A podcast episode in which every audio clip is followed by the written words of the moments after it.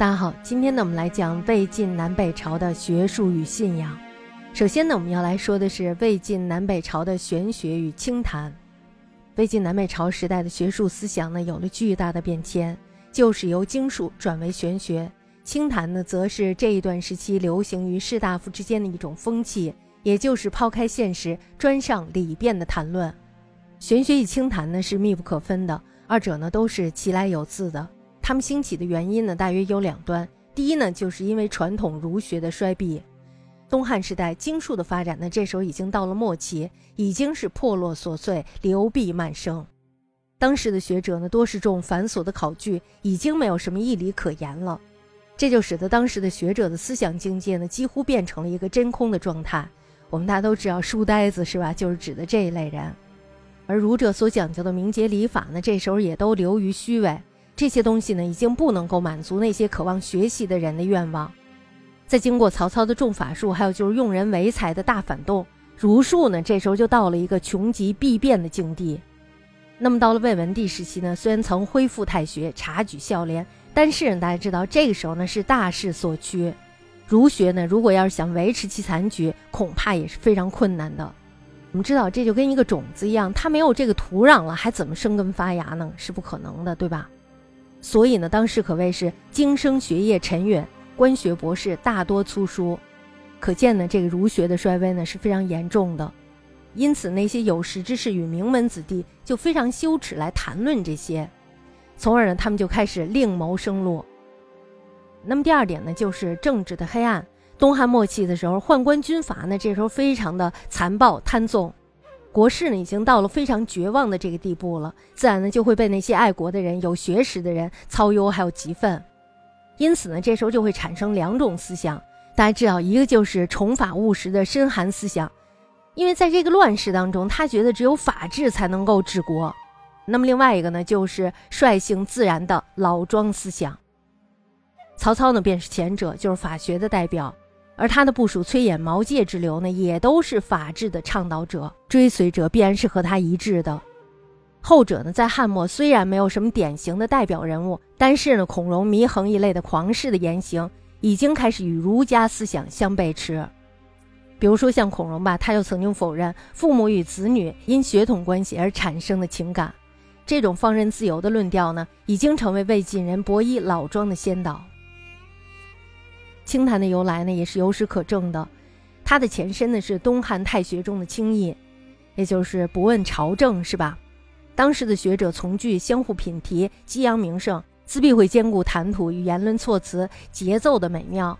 党锢惨祸之后呢，名士这时候也学聪明了，是吧？他们不敢明白的抨击当时的时政，于是谈论之风就由评论时事、脏痞人物，逐渐蜕变为脱离实际、趋于抽象事物的探讨。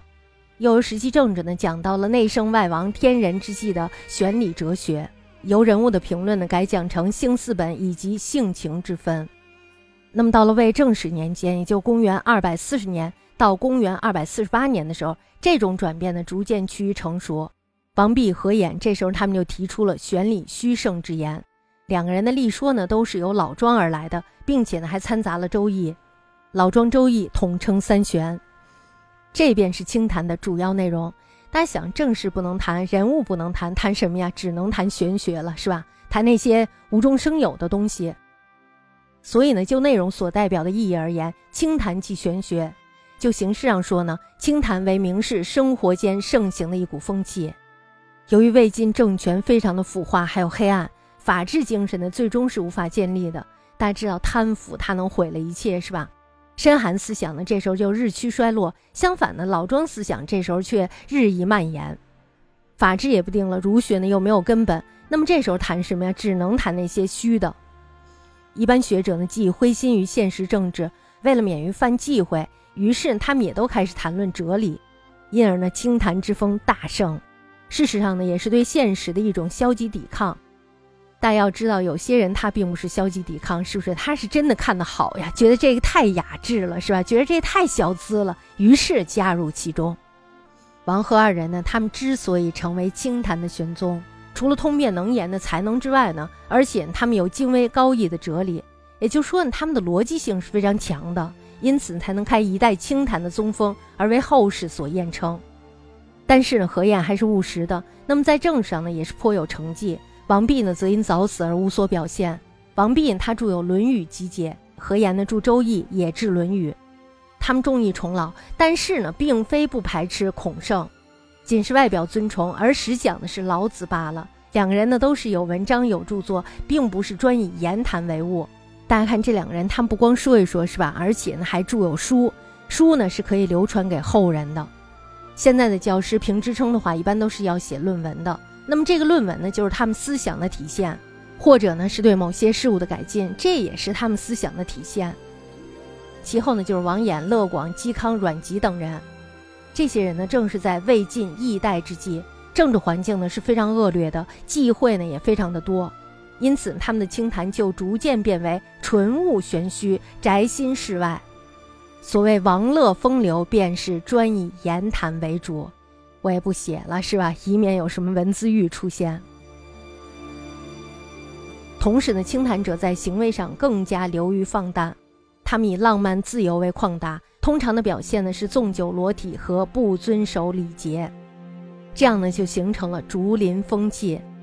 当时呢有清谈名士山涛、嵇康、阮籍、向秀、阮咸、王戎等七人，这些人他们非常喜欢聚会在竹林中谈辩玄理，当时的人呢就称他们为竹林七贤。他们极端的主张自由，逃避现实，而且呢还会沉湎于感官上的放纵生活。比如说像阮籍吧，他就曾经一连沉醉六十日，喝醉了六十天，他是怎么活过来的，是吧？他的母亲死了，他还要找人去义起。他呢还做了《大人先生传》一文，讽刺孟达礼教人士。嵇康呢则是数十日不洗头不洗脸。山涛呢曾经推荐他去当官，他却以长文绝交，矫情可见是不一般的。我们在这儿说他矫情，其实他是有自己的追求，还有自己的目标的。刘伶呢，则是一个彻底的纵酒主义者，曾经做《酒德颂》，夸耀酒中奇行。在这儿呢，我们忽然间想到了一种酒，叫做刘伶醉。大家知道这个刘伶醉是怎么来的吗？据说这个刘伶他喝了这个酒以后，醉了整整三年。后来呢，这种酒就得名为刘伶醉。甚至呢，有清谈者经常是裸体的。那么这种行为呢，自然是对礼法的强烈的讽刺。而所谓的礼法呢，也正是当时的篡窃者及其左命功臣所刻意提倡的。大家想想，他到底是在反对谁？清谈呢，通常都是先有一个论题，然后呢再相互辩论。当时呢，除了老庄易三玄中的注释，还有就是哲理为经常性的谈资外，也有些名士呢，非常的喜欢谈辩论题。比如说像嵇康吧，他提倡的就是养生与生无哀乐论。那么向秀还有郭象呢，他提倡的是逍遥意；何晏呢，提倡的是圣人无情论，以及兼其行名学者所提倡的才性之论，都是当时流行的论题。清谈呢，即为名士生活的一部分，自然呢，他们所谈的理论会影响到他们的立身行为和文章诗赋等各个方面。大家想，其实他们谈论的是思想，是吧？思想呢，主导了他们的行为，同时呢，主导了他们要说的话。清谈呢是对实现政治的一种逃避，比如说像吉阮等人，他们在政治上呢是从未负过什么实际责任的。但是到了西晋时代，清谈之风呢这时候就蔓延到了政治舞台上去。当时有不少的达官显贵，一方面呢要手握重权，另一方面呢则是大谈玄理。我们大家可以看到，这两种呢是背道而驰的事物，但是他们却把这两种事物糅合在了一起。那么他们所招募的下属呢，也大都都是清谈的能手，这也就造成了西晋政治上的种种怪象。那么西晋南渡之后呢，放达的行为逐渐减少，但是清谈之风因为朝廷显要加以提倡，依旧是盛行不衰。我们知道上梁不正下梁歪，是吧？上梁都在清谈，下梁何不跟随呢？那么到东晋中期以后，放达的风气呢，这时候就转向了平淡静寂的境地。当时的士族名流因为生活的忧郁，大多呢都非常的喜欢聚寺名山、别墅湖境为雅游胜地，悠然谈论玄理。那么这一风气呢，一直持续到了南朝，一直是士族日常生活还有就是社交生活的主要方式。玄学理论对于文学呢，也起了诱导的作用。大家知道，有消费群体，必然是有创造者的，是吧？那么当时呢，犀利井然的文论。俊与天成的文渣、田园诗体、玄岩山水诗体，这些呢都是深受玄理思想的影响。清谈呢虽然是有利于文学思想的发展，但是对于国计民生却是有大害的。那么这种风气呢，对于政治的影响是苟且偷安且不务实际的；那么对于社会的影响呢，就是造成了消极颓废的人生观。王羲之，我们大家都知道他所做的《兰亭序》是吧？这里面呢就充满了人生哀乐相随的感慨，这是足以可以代表当时一般人的心理的。东晋南朝始终不能恢复中原，不能说是不与这种风气是无关的。所以，我们在这看到的是什么呀？就是民众的意识形态对国家的影响。玄学呢，虽然是宗奉老庄研究哲理，但是呢，与宗教信仰的道教并没有什么关系。初期的清谈内容呢，是以老庄为主。那么在东晋以后呢，佛学就逐渐渗入到了清谈领域当中，与这个老庄呢相互启迪，以求人生的理解。我们从许询还有孙卓两个人做的文辞中呢，就可以看到，这里面呢除了玄言之外，又加了佛语。佛学呢这时候便成为了新贵，并且呢广受清谈名士的欢迎。若干的佛教僧侣每每假借清谈与世流周旋，比如说像东晋中期的知道林，他们便是以清谈著名于当时。